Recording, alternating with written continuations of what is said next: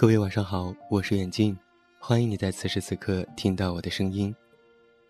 又到了周五了，这个周末有什么安排吗？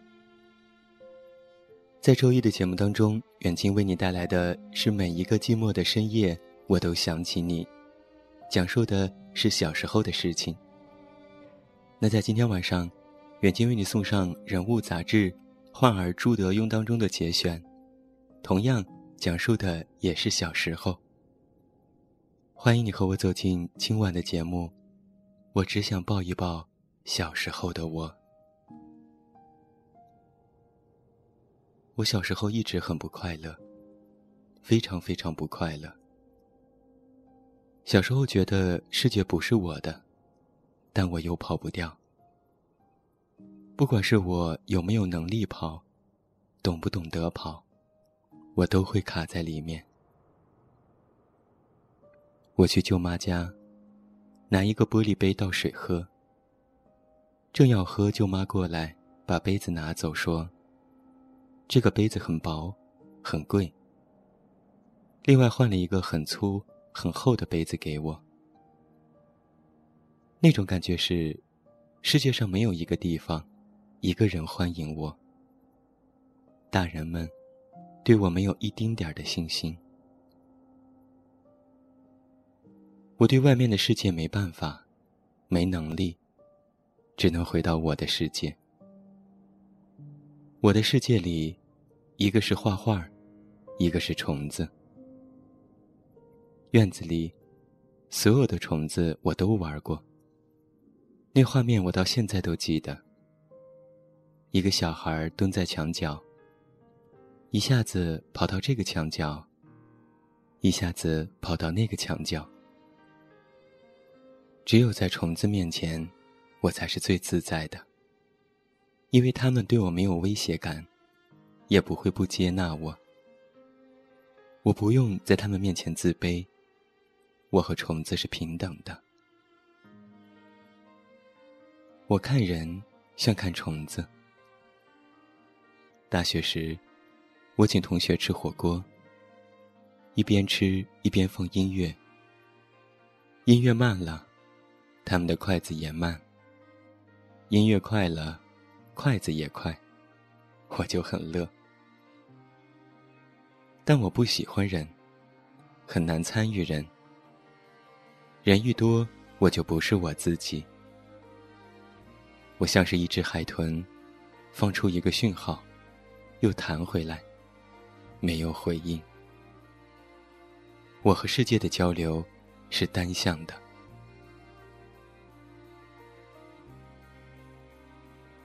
小学五年级，我和一个同学去邮局。他很自信，跟我说：“你去柜台问一下，某某邮票出来没？如果没有，什么时候出？”我却从兜里掏出十块钱。那时是很大的钱，我递给他。这十块钱给你，你不要叫我去问。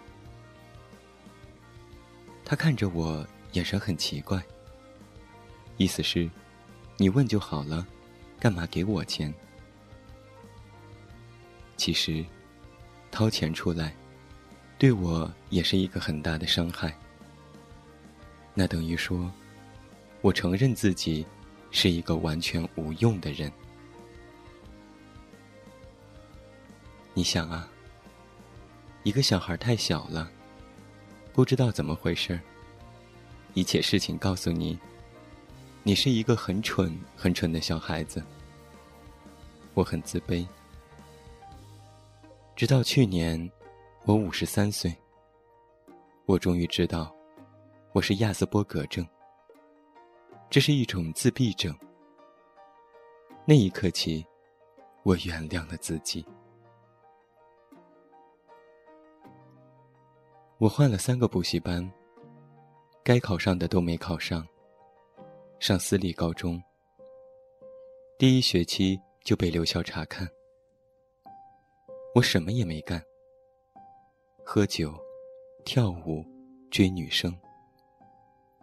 晚自习别人做题，我就一个人出去到校园里走，因为我一道题也不会。后来我沦落到最差的学校，居然觉醒了，死马当活马医，拼命念书。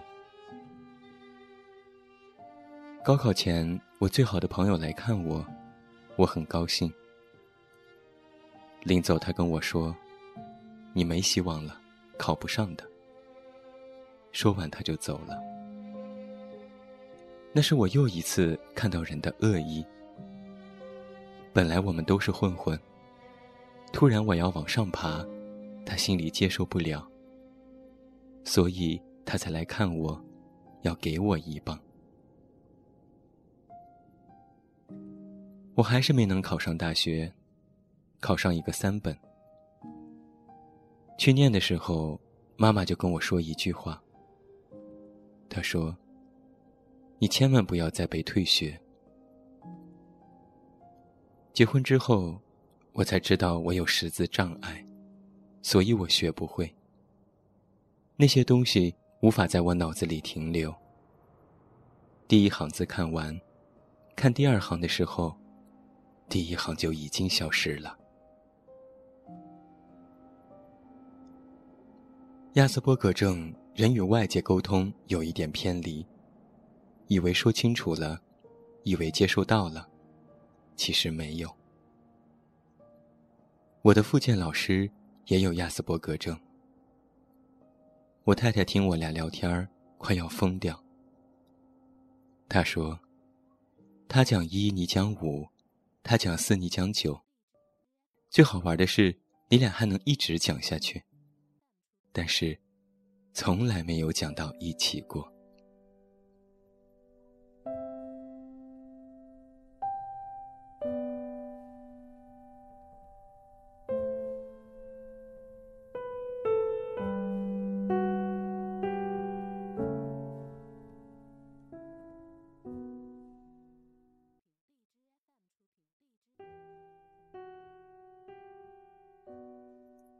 亚斯伯格症是遗传的，我爸爸可能也有。知道亚斯伯格后，我和爸爸的关系逐渐清晰起来。他从来没有像一个父亲一样向我传授人际间的规则，也不会跟孩子坐下来递给你一杯酒。他永远安安静静。周日放假。他没有应酬，待在我家的院子里，修所有的东西。拖鞋坏了他修，伞坏了他修。我妈妈一直骂。我们家什么新东西都不能买，因为所有坏的都被修好了。他从来没有对我说过“你这个笨猪”，也没有逼迫我做任何事情。他离开之后，我想，他是透过亚斯伯格来爱我的。你是这样，那就让你这样。而我妈妈，却善于用一种使小孩内疚的方式教育我。我在家住了二十九年，日式房子的地板都是架空的，本身就像一个大鼓一样。大年初四早晨，我跟我妈说：“我明天要搬出去了。”我妈一听，什么？咚咚咚，从客厅走到后面厨房。我听到她跟我爸说：“他说他明天就要搬出去了，你赶快去劝劝他。”爸爸这就走到客厅来跟我说：“你是真的要搬出去吗？”我说对呀。我爸说好。我就听到我妈在后面生气，我不是叫你劝他吗？所以我住了二十九年的家，我只跟他们说了一声，我就搬出去了。我结婚也完全没有征询他们的任何意见。这就是亚斯伯格的好处。结婚搬走后，常常很不安，打电话没人接。我立刻坐三个多小时的公车回去看他们，其实他们是去打麻将了。我妈呀，总是让我活在内疚当中。我会画漫画，因为小时候受到的歧视，让我看清楚世界的假象。妈妈对小孩的爱可能是有条件的，而亲戚对待你的方式，就是社会对待你的方式，非常现实。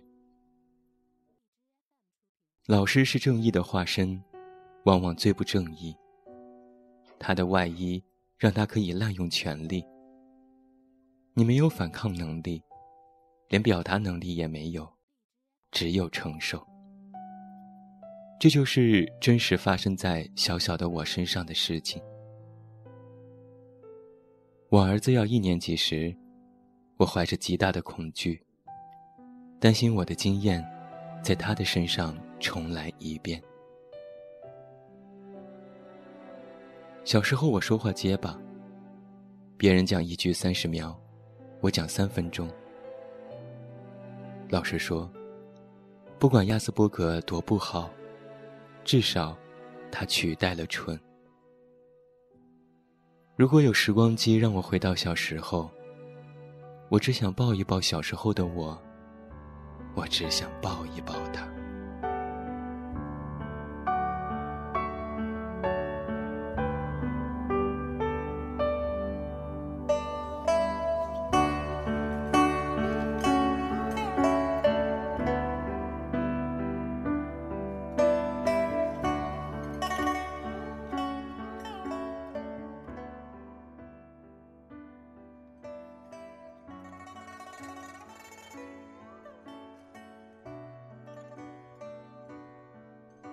昨天晚上，我想了很久。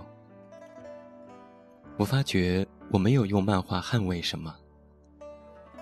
其实我觉得，我唯一在捍卫的，是我的小时候。我小时候的状态，是真实。我整个成长过程几乎围绕的都是假象，包括父母的爱。很多父母的爱是有所求的，而亲戚去掉亲戚这个名分之外，不会对你有任何期望，不会有任何包容。所以对我来讲，真实最重要。我和太太花大量的时间在一起，和一般夫妻相比，我们相处的时间。可能是别人的三倍那么多。我们俩几乎总是窝在我们的小世界，一起伸出头去看看外面的世界，然后缩回来，继续过我们自己的生活。人家问我对爱情婚姻是乐观主义者还是悲观主义者，我说我是旁观主义者。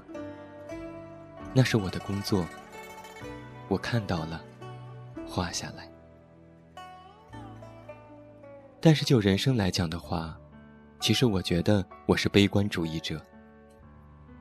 我像是一个手无缚鸡之力的小孩被投放到这个世界来，一个人跌跌撞撞，有时自己撞，有时让人推着转来转去。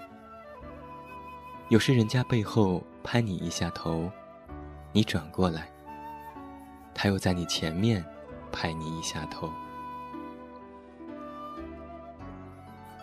认识我太太之后，就像是两个手无缚鸡之力的小孩被投放到地球来，两个同时被撞，同时被人转一转，拍拍头。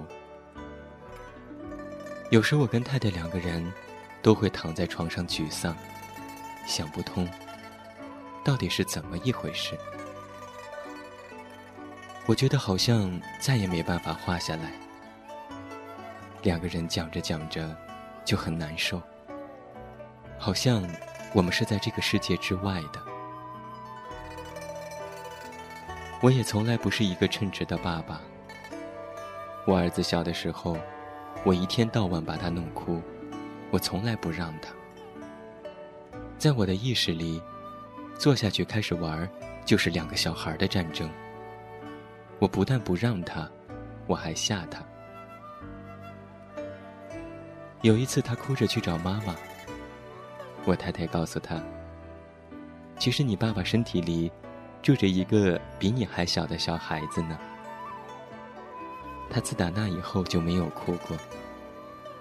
他说：“爸爸，我让着你，因为你比我小。”我儿子到现在都常常让着我。他今年二十二岁，已经变成大人了。我好像还没有变化。如果有一天我变大人，我可能就不会画画了。有些时候啊，我只想抱一抱小时候的自己。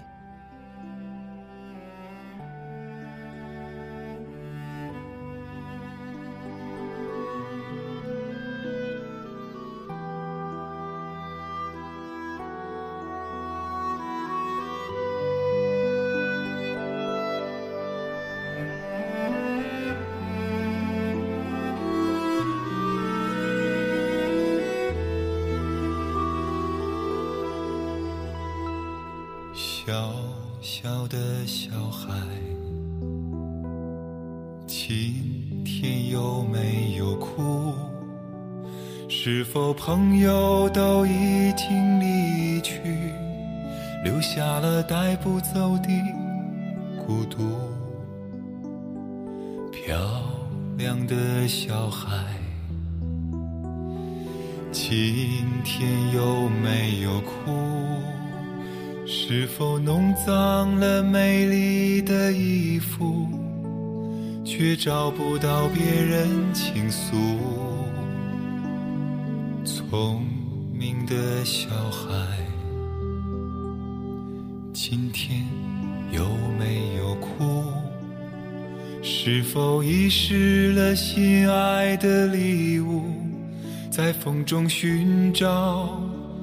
从清晨到日暮，我亲爱的小孩，为什么你不让我看清楚？是否让风吹熄了蜡烛，在黑暗中独自漫步？亲爱的小孩，快快擦干你的泪珠，我愿意陪伴你走上回家的路。